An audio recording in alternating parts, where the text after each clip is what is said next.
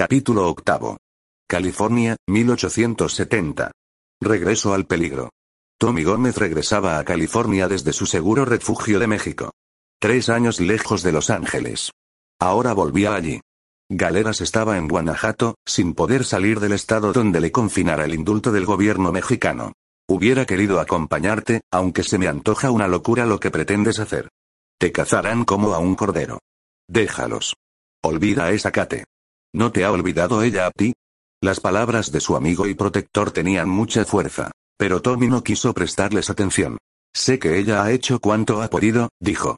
No contestó a tus cartas. Debieron de interceptarlas, Rainerio. Y lo primero que sabes de ella en tres años es por conducto de un periódico donde se anuncia su boda con Joel Simmons.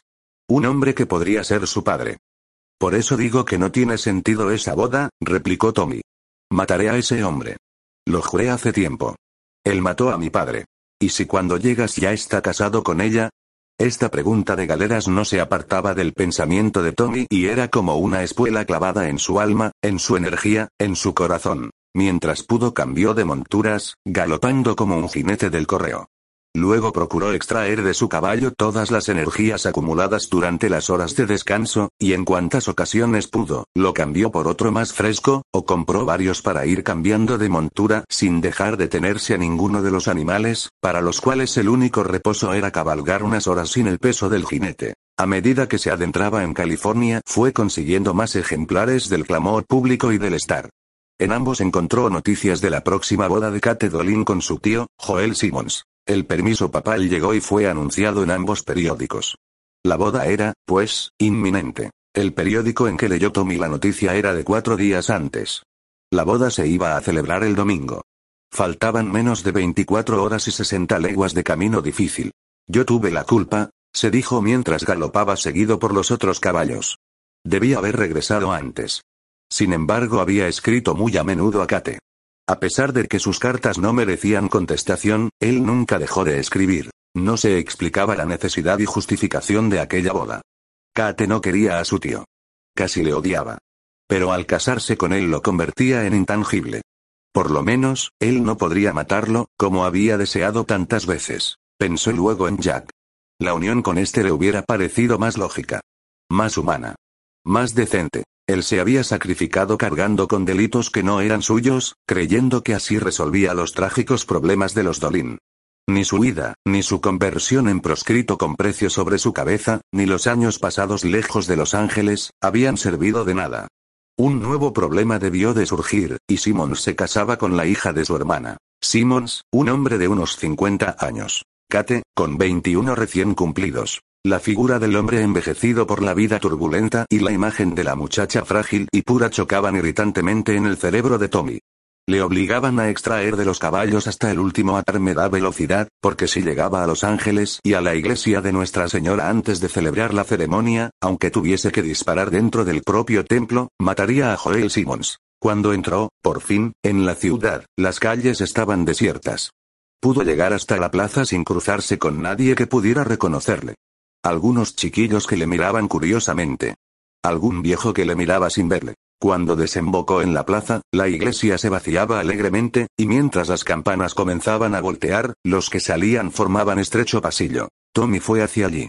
Cuando llegó a unos seis metros del extremo del corredor humano, Kate, más blanca que su blanco traje de novia, apareció en la puerta, apoyando la mano en el brazo de Joel Simmons. Por imposible que pareciese, su palidez duplicóse al posar la mirada en el jinete mexicano detenido a 12 metros de ella. También Simons palideció al reconocer al mexicano. Siguiendo las miradas de los recién casados, todos los ojos se volvieron hacia Tommy. Cesaron los gritos de alegría y hasta las campanas parecieron sonar más bajamente. Teodomiro Mateos hizo un movimiento de cabeza que atrajo a su lado a tres comisarios. Entre los cuatro rodearon a Tommy Gómez. Quedas detenido, muchacho, dijo el sheriff del condado de Los Ángeles. Ya sabes por qué, ¿no? Tommy no contestó. Seguía mirando fijamente a Kate y a su marido. ¿Y don Abraham? Preguntó.